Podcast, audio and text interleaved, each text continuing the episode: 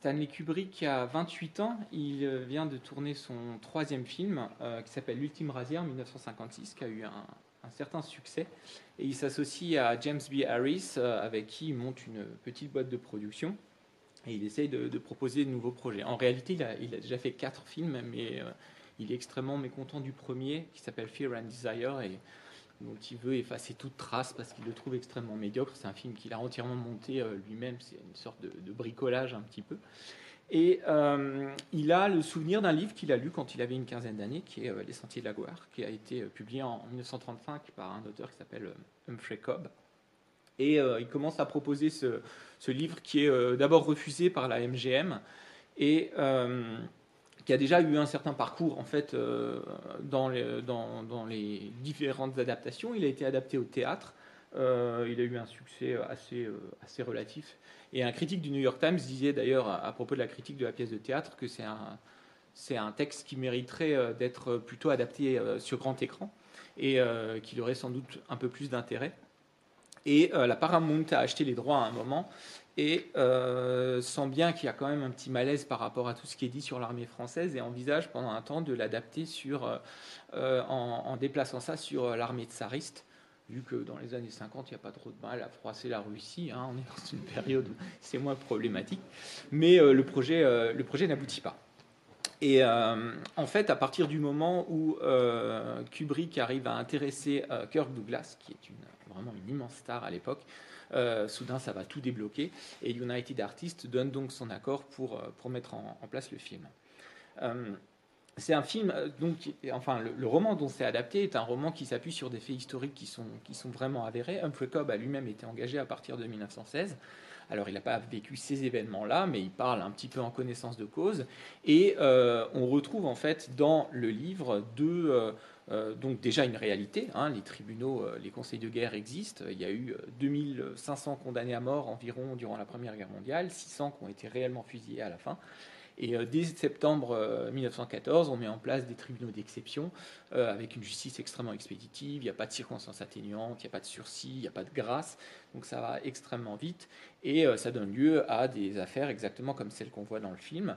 Il y en a notamment une qui est célèbre, qui est celle des, caporaux de soins quatre. Euh, donc euh, un général qui effectivement donne aussi l'ordre de tirer sur ses propres touffes pour les motiver à avancer vers les lignes euh, ennemies, et quatre caporaux qui sont exécutés réellement. tandis que se greffe aussi un autre fait avéré qui est celui d'un homme qui, a été, qui était dans un, dans un état de, santé extrêmement fragile et qui a été maintenu attaché à un arbre pour pouvoir être exécuté alors qu'il était à peine conscient. Donc il y a deux, deux événements qui sont voilà, fusionnés euh, dans, ce seul récit.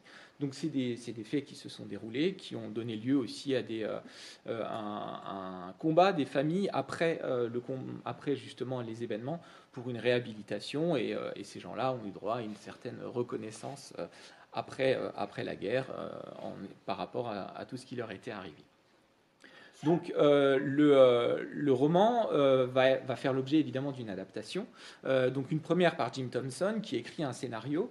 et c'est ce scénario qui arrive chez Kirk Douglas qui évidemment, à partir du moment où il est attaché au projet, il va demander à ce qu'on étoffe un petit peu le rôle du colonel Dax, qui n'est pas aussi élaboré au départ.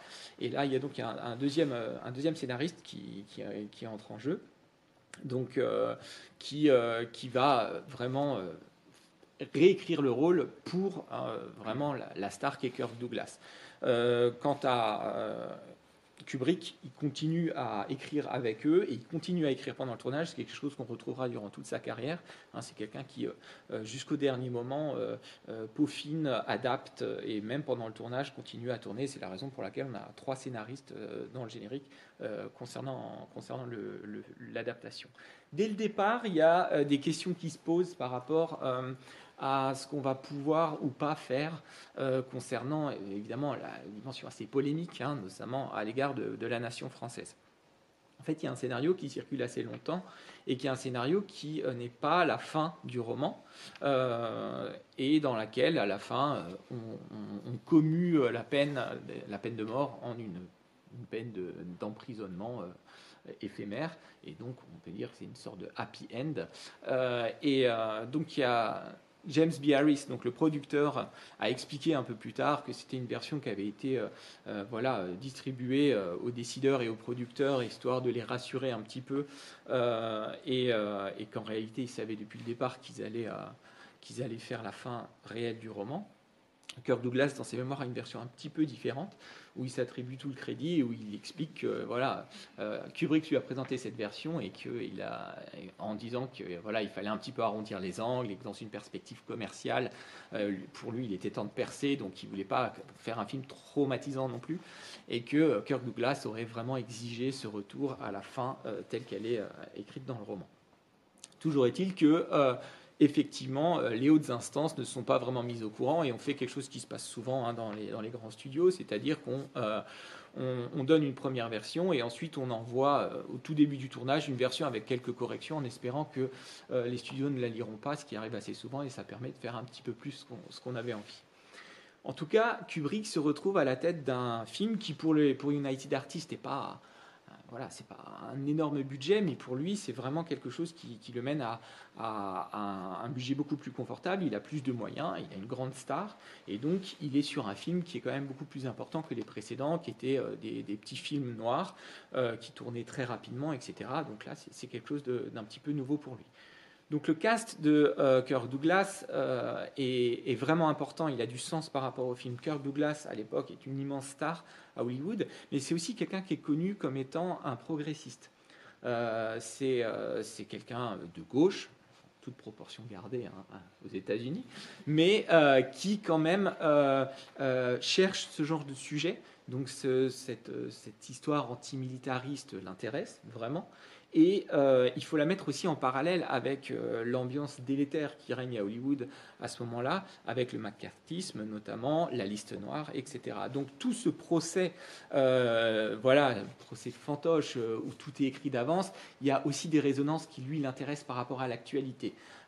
et c'est la raison pour laquelle aussi il s'investit dedans. Et quand Kirk Douglas est dans un film, il est quasiment un producteur, c'est-à-dire qu'il conduit beaucoup les choses et il les dirige pas mal.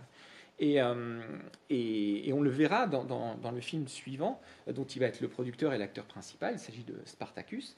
Euh, qui est en, vraiment qui pousse encore plus loin euh, cet engagement par rapport justement à, toute la liste noire et, le macartisme, puisqu'il va engager Dalton Trumbo comme scénariste, qui est un scénariste célèbre, mais qui est interdit euh, par Hollywood euh, d'écriture, puisqu'il a été adhérent pendant cinq ans au Parti communiste et qu'il a refusé de jouer le jeu de certains, à savoir dénoncer des collègues pour avoir le droit de travailler. Et c'est quelqu'un qui est blacklisté et qui travaille sous pseudonyme. Et donc on a voilà, une grande star qui, qui fait travailler de manière clandestine et qui, le jour, euh, voilà, finalement, on arrive en 1960, date de sortie de Spartacus, euh, son nom sera, euh, son véritable nom sera au générique, et ce sera vraiment une façon un petit peu de, mettre un terme à cette, à cette liste noire. Pourquoi je vous parle de Spartacus aussi? Parce que Spartacus est réalisé à, à l'origine par Anthony Mann, réalisateur très célèbre à Hollywood à ce moment-là, qui a fait beaucoup de westerns notamment et quelques péplums. Et en fait, euh, Kirk Douglas, qui est producteur, euh, trouve que Anthony Mann se laisse un peu trop marcher dessus par les acteurs, qu'il n'a pas assez d'autorité, et donc il le vire au bout de deux semaines de tournage, et il appelle Kubrick.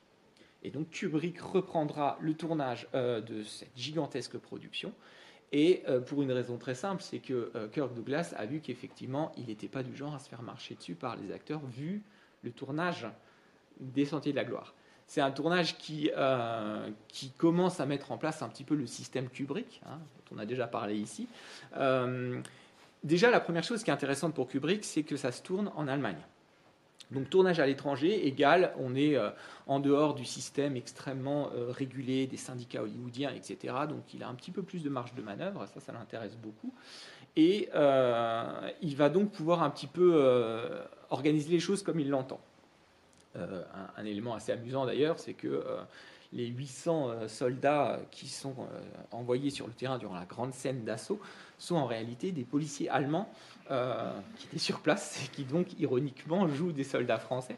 Et ce qui a posé un problème d'ailleurs à Kubrick parce que quand il a commencé à tourner la scène, les policiers allemands en uniforme français y allaient donc franchissaient les, barbelés, sautaient par-dessus, avec une bravoure extraordinaire, parce que c'était des policiers entraînés, et Kubrick voulait des gens euh, effrayés, qui soient en position évidemment de fragilité, de vulnérabilité, donc il a dû leur apprendre la peur des Français à des, Allemands. Donc c'était une situation assez insolite. Euh, et donc, euh, il, commence euh, voilà, son système, il commence sa méthode de très nombreuses prises, sans véritablement respecter certaines des coutumes locales, notamment le fait que les heures supplémentaires sont interdites, notamment durant les week-ends. Lui, ça ne pose aucun problème de faire 50, 60 prises s'il le souhaite. Et, donc, et là, il s'impose très nettement. Hein. Il a notamment Albert Minjou, qui est celui qui joue Miro, euh, est un, acteur qui a des origines françaises euh, et, qui d'ailleurs au départ n'est pas très convaincu à l'idée de jouer un film qui donne une telle image de la France. Une fois encore, euh, Kubrick lui-même, en lui donnant que quelques pages du scénario qui sont plutôt arrangeantes, et il se rend compte ensuite sur place de quoi il s'agit, mais il est engagé, il le fait, et, il va s'opposer très violemment à, Kubrick, qui exige de lui un nombre incalculable de prises, alors que l'acteur qui a une certaine expérience, estime qu'il a donné le meilleur de lui-même. Donc Kubrick lui dit euh, bon bah on arrête euh, et on pose déjeuner et l'acteur pense que la prise est bonne et après la pause déjeuner il lui refait rejouer la même et là il rentre dans une colère noire, il se, il, en, voilà, il en appelle à, ce blanc-bec, il, veut vraiment l'humilier, et euh, Kubrick lui demande s'il a fini et si on peut enfin faire cette prise. Et docilement, il finira par la produire. Donc il y a plusieurs scènes comme ça durant le tournage, notamment avec Timothy Carey qui joue Ferrol, et qui d'ailleurs se fait virer peu avant la fin du tournage parce qu'il simule son propre kidnapping à des fins publicitaires. En fait, il y a des histoires assez délirantes. Dans la scène où on les voit se faire confesser, euh, il est très absent de cette scène et on le voit juste au fond. Euh, en fait, c'est une doublure, c'est pas lui. Il a déjà été viré à ce moment-là, donc elle a été tournée avant la scène d'exécution. Euh, mais il a beaucoup de mal à jouer la scène où il doit manger un canard. Et en fait, à chaque fois, un canard intact arrive et il doit arracher un morceau et en parler. C'est un, plan assez long, un peu un, plan séquence. Et, donc, Kubrick lui fait refaire et il, dit dans une interview qu'ils ont dû ramener 68 canards pour que à chaque fois un canard intact pour avoir la prise qu'il voulait. Donc en fait, tout ce qu'on connaît de lui bien plus tard, hein, au moment notamment de Shining, etc., euh, est déjà en fait en train de se mettre en place sur euh, le fait que c'est un perfectionniste qui sait exactement ce qu'il veut et qu'il est prêt à, imposer vraiment, euh, alors que là c'est un tout jeune réalisateur qui n'a pas encore l'aura qu'on lui connaîtra plus tard. Donc le, le tournage s'achève dans les temps, les budgets sont respectés. Euh, reste à euh, évidemment euh, sortir le film. il y a une avant-première qui a lieu à Munich en septembre 57 et qui fait quand même pas mal de remous du côté notamment des anciens combattants. Et arrive la question de la distribution évidemment en France. Alors, c'est assez intéressant parce qu'on on dit souvent que le film a été censuré pendant 20 ans en France. L'histoire est un petit peu plus subtile que ça. Et, c'est assez intéressant de voir la manière dont ça s'est fait. Le climat en France est extrêmement tendu du point de vue justement de tout ce qu'on peut dire de l'armée, puisqu'on est en pleine guerre d'Algérie. Et euh, ça, évidemment, euh, Kubrick n'en a pas véritablement conscience.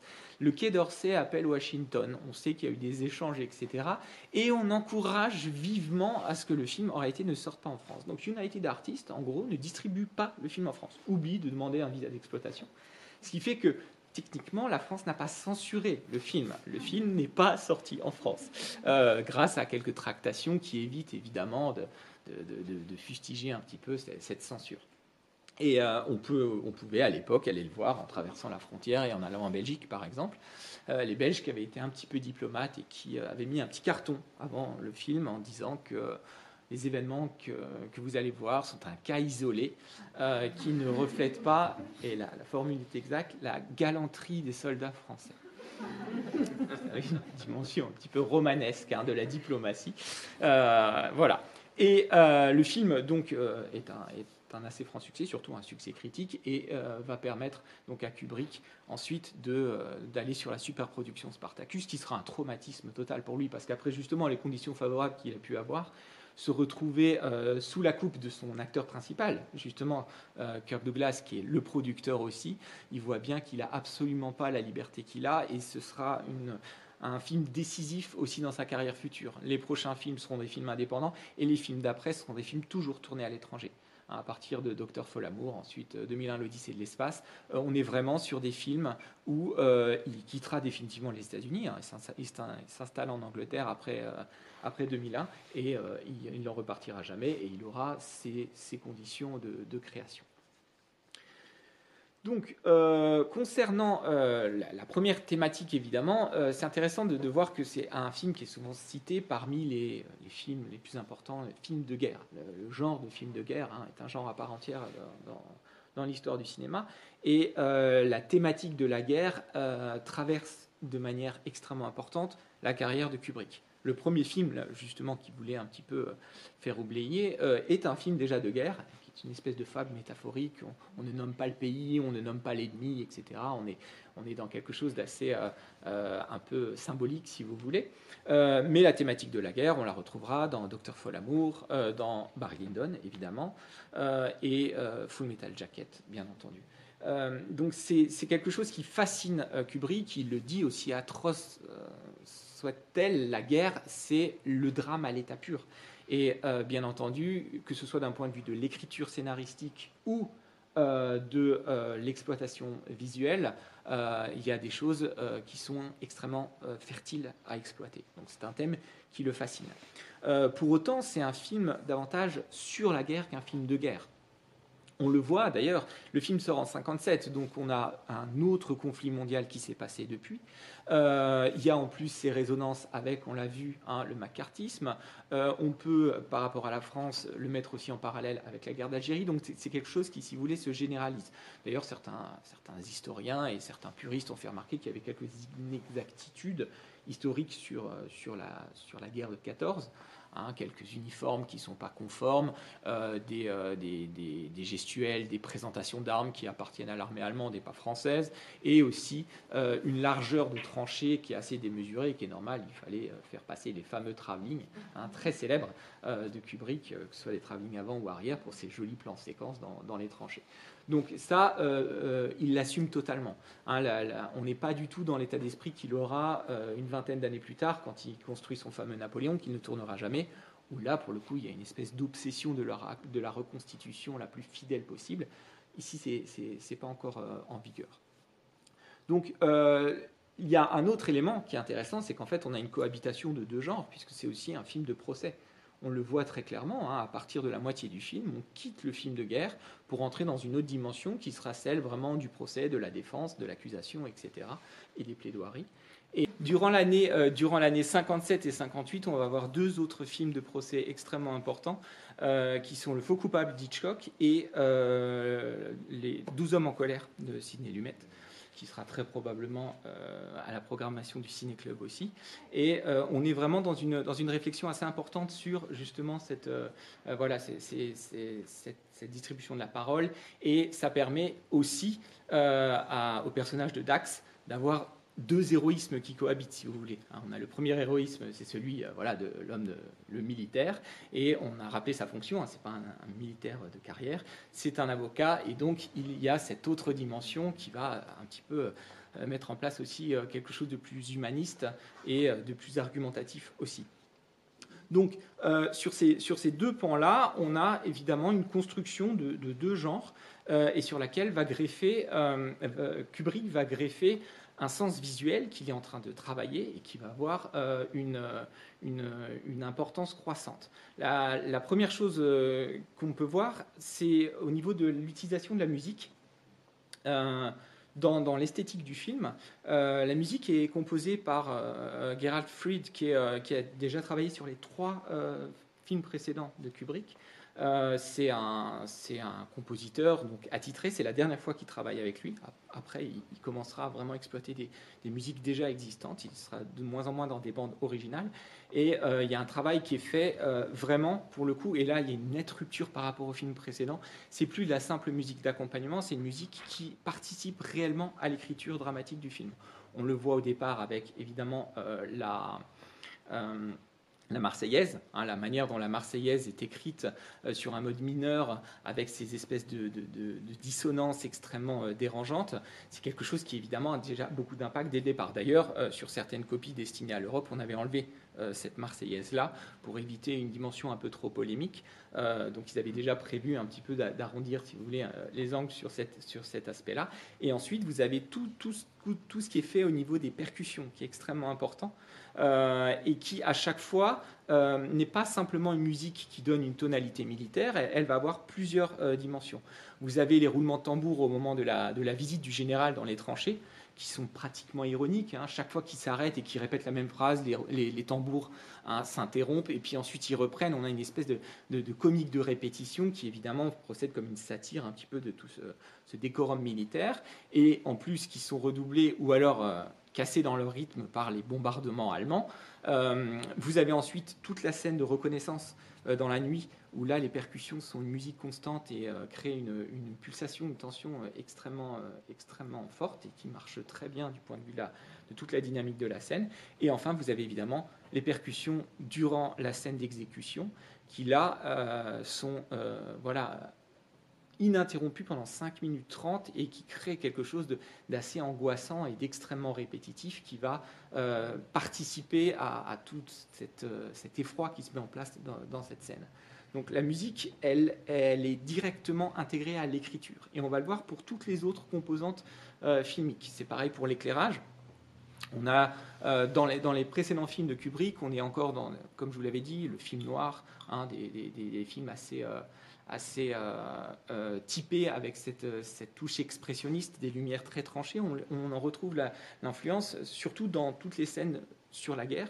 Euh, dans les tranchées, dans la scène de nuit, évidemment, avec des contrastes très nets entre des, grandes obscurités et des lumières très blanches, et une lumière blanche qui en réalité va avoir de plus en plus d'importance au fur et à mesure que le film avance, jusqu'à cet assassinat en pleine lumière, si vous voulez, qui est l'exécution.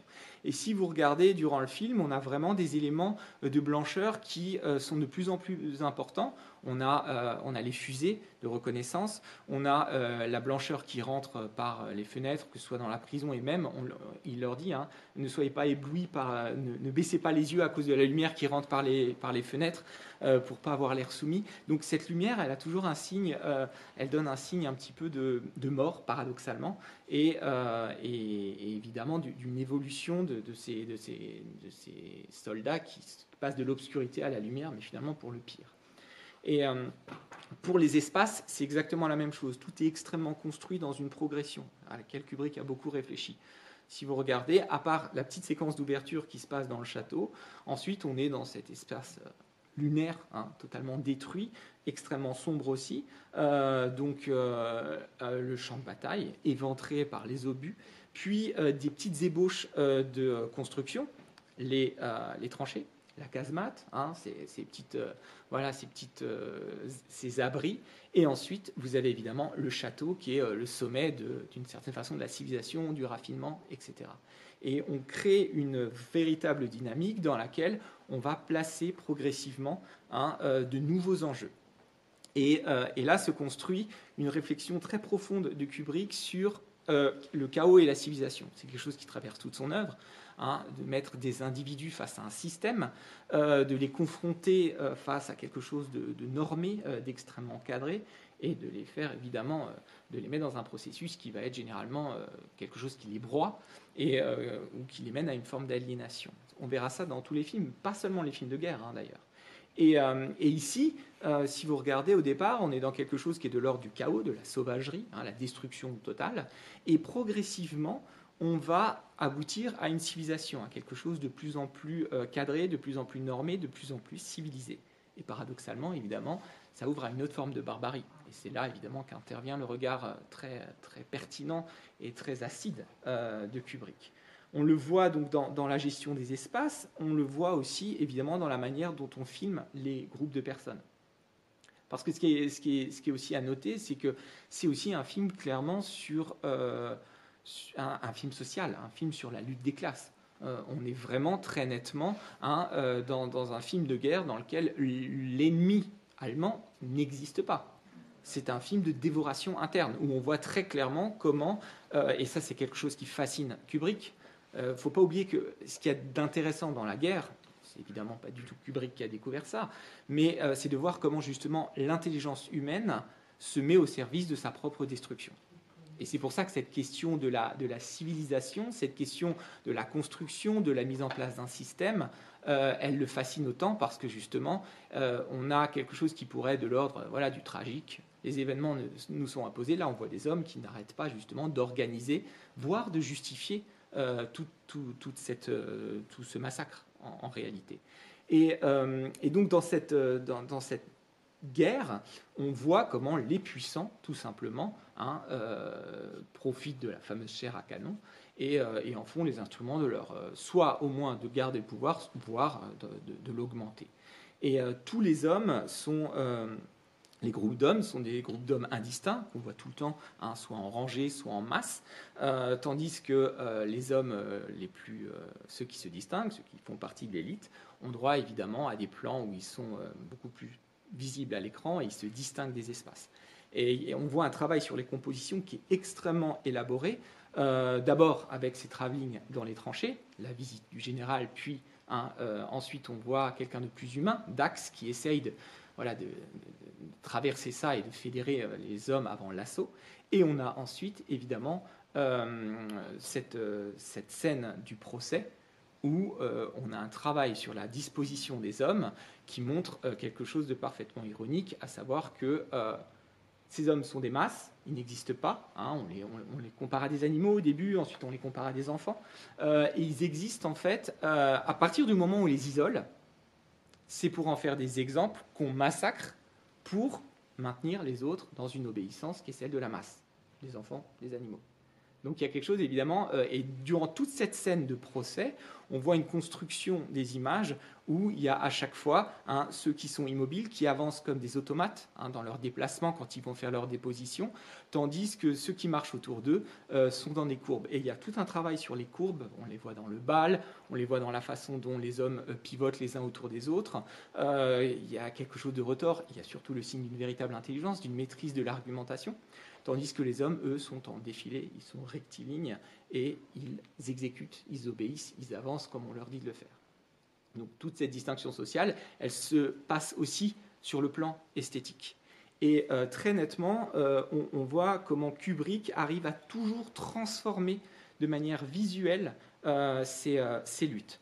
Et, et toute, la, toute la thématique consiste à conduire évidemment le spectateur à avoir le plus de recul par rapport à ça, recul par rapport au film de guerre, parce que finalement on n'a pas d'héroïsme guerrier tel qu'on pourrait l'attendre dans ces images de tranchées, et évidemment euh, recul par rapport à toute la hiérarchie militaire et toute, euh, toute cette euh, farce finalement qui se met en place. Et le, le, point ultime, c'est évidemment celui sur la réflexion de l'image et du spectacle. Si on regarde la façon dont ça se passe, évidemment, euh, la, hiérarchie militaire, elle se construit sur un protocole, elle se construit sur un cérémonial, sur une solennité. D'ailleurs, toute la scène d'exécution finale a été ajoutée par Kubrick. Dans le, dans le livre, elle n'est pas exploitée de la même manière. Et surtout, historiquement, ça ne se passait pas de cette manière.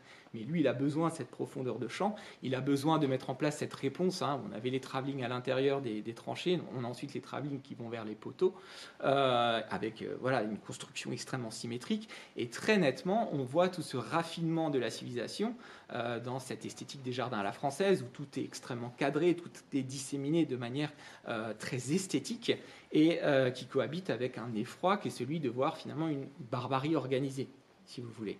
Et, ça, c'est quelque chose qu'il a réfléchi en termes d'image. Et, et, donc, on, aboutit à cette question du, du spectacle, le spectacle pour l'exemple, et, et, ce général qui se donne en spectacle à trois reprises. On le voit hein, quand, il, fait son défilé ridicule euh, avec euh, toujours la même réplique. C'est un mauvais acteur, très clairement. Euh, et on voit des personnes qui, en face de lui, sont des candidats évidemment au bain de sang et qui, eux, ont tous sauf envie de jouer un rôle. On le voit ensuite dans le, lors du procès. Il a l'air d'être assis à une loge de théâtre et d'assister à un spectacle. Hein. Il regarde ça avec une certaine satisfaction. Et évidemment, ce beau spectacle qu'il commente à la fin en disant qu'ils sont morts admirablement et que euh, voilà, ça aura toute la, vertu qu'on va lui donner, à savoir cette fameuse mort pour l'exemple. Et bien entendu, euh, euh, on, a cette idée de, Kubrick de nous mener à ce spectaculaire, qui est un spectaculaire totalement glaçant et, difficile à, supporter. Donc on a toujours ce, ce double regard. Le dernier point que je voudrais aborder, c'est sur justement l'épilogue. les deux dernières scènes, celle de l'échange entre euh, donc euh, Dax et euh, le général, hein, qui lui dit qu'en fait il le promeut et que c'est ce qu'il cherchait depuis le début, et la scène avec la chanteuse, la prisonnière allemande, ont été ajoutées par Kubrick. Ça ne figure pas dans le roman. Et donc c'est important de se demander les raisons pour lesquelles il a fait ça. les deux scènes, elles ont une fonction à peu près identique et une fonction finalement d'apporter une forme de satisfaction au spectateur la sortie finale de, de Dax, qui dit voilà à quel point le général lui fait pitié, qu'il n'a rien compris, etc. C'est une forme de deuxième plaidoirie d'une certaine manière. On est déjà satisfait parce que le méchant Miro, eh ben, il va avoir une enquête et il va être puni euh, voilà, de, ses forfaits. Mais on a aussi cette satisfaction de voir euh, déjà une, première, une dernière grande sortie de Dax qui reste fidèle à ses principes et qui euh, voilà, a, une façon d'enfin dire à, son supérieur ce qu'il pense de lui. Pour la scène avec la prisonnière allemande, alors la première chose à noter, c'est qu'elle est jouée, donc c'est la seule femme du film. Kubrick la repère pendant le tournage, il la voit à la télé dans une pièce filmée, et il dit Je veux cette actrice, vous me la trouvez. Il, il lui ramène. Il s'avère que c'est Christiane Harlan qui est la nièce, pour la petite histoire, de Zeit Harlan, qui est le réalisateur euh, d'un des films les plus tristement célèbres du Troisième Reich, qui est le Juif qui est paru en 1940, qui est donc un film de propagande antisémite euh, resté tristement célèbre. Euh, et Kubrick l'épousera un an plus tard. Et c'est donc Christiane, ah, après avoir divorcé de sa précédente épouse quand même, mais c'est Christiane Kubrick qui restera avec lui jusqu'à sa mort. Et cette scène est une scène qui évidemment euh, permet aux hommes euh, de passer de la barbarie hein, avec quelque chose de très violent au départ. Elle est l'allemande, mais elle est aussi la femme. Il y a une, dimension sexuée qui est, assez effrayante. Et brusquement, enfin progressivement, quelque chose d'autre se met en place. Euh, et il y a cette idée d'une voilà, humanité, d'un chant, des larmes, comme si les hommes, à un moment, avaient enfin droit à leur pause et pouvoir retrouver quelque chose qui les connecterait à leur humanité cette scène, euh, cette scène de, chant final, elle a, euh, elle, a, elle a, donné lieu à de très nombreuses interprétations, je vous rassure, je ne vais pas toutes vous les donner, mais en fait, c'est extrêmement intéressant de voir comment euh, les grands exégètes de Kubrick ont eu des problèmes avec cette scène. Évidemment, bien longtemps après la sortie du film. Hein, là, on est en 57.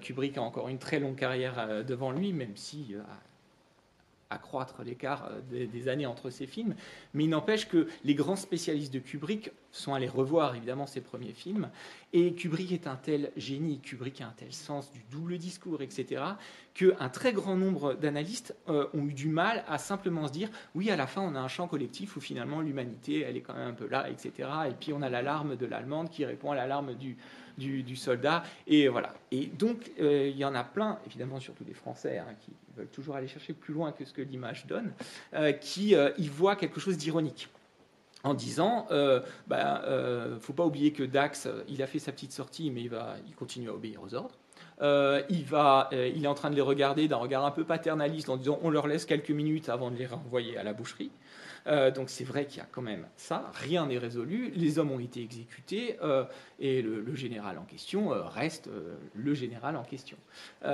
donc rien n'est résolu et on aurait cette petite pause, peut-être un petit peu minable et peut-être ironique de la part de Kubrick, qui montrerait comment, bah voilà, je vous rappelle qu'on est encore dans du divertissement. Et ils le disent, hein. il y a encore cette idée du spectacle. C'est-à-dire, ben, il y a le spectacle à la fin, et puis euh, ça va les détendre pendant un petit moment, puis ensuite on y retourne.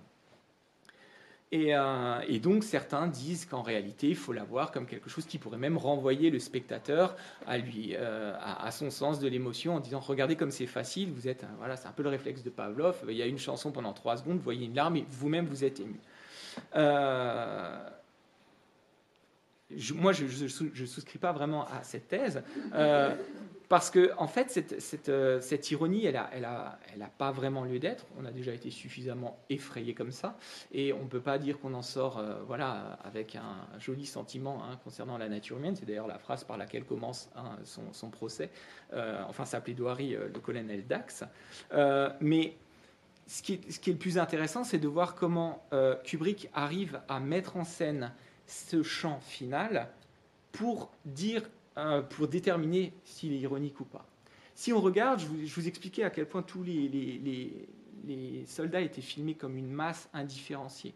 Et ceux qui ont été exécutés, ceux qui ont été sortis du lot, n'existent plus à ce moment-là.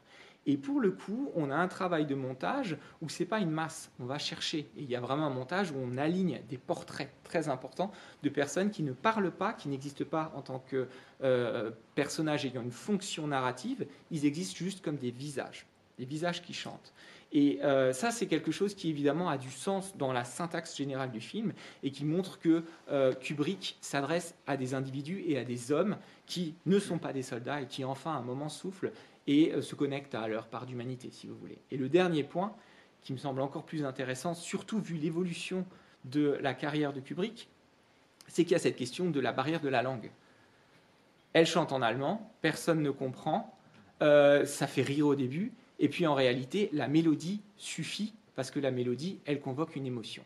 Et là, on voit comment Kubrick passe euh, justement de, de, la barrière de la langue à un langage universel qui pourrait évidemment être une forme de réconciliation entre les peuples d'une certaine façon.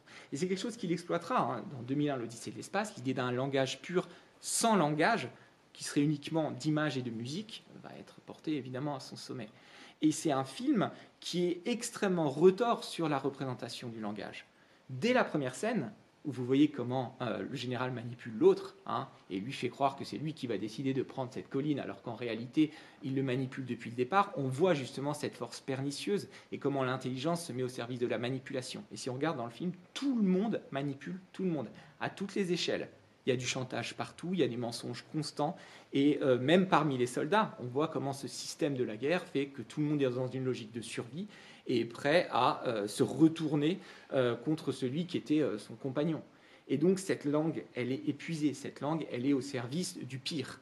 Donc il faut atteindre quelque chose d'autre. Et ce chant final, c'est une façon justement de dire qu'il peut y avoir des survivances d'humanité et qu'il faut quitter justement l'intelligence, parce que l'intelligence et la civilisation, dans un temps de guerre, elles sont mises au service du pire, mais que le meilleur des gens, qui est modeste, qui est sans parole, qui est musical, qui est visuel, il peut encore exister et qu'il peut y avoir des gens pour aller les traquer et les filmer euh, avec leur caméra.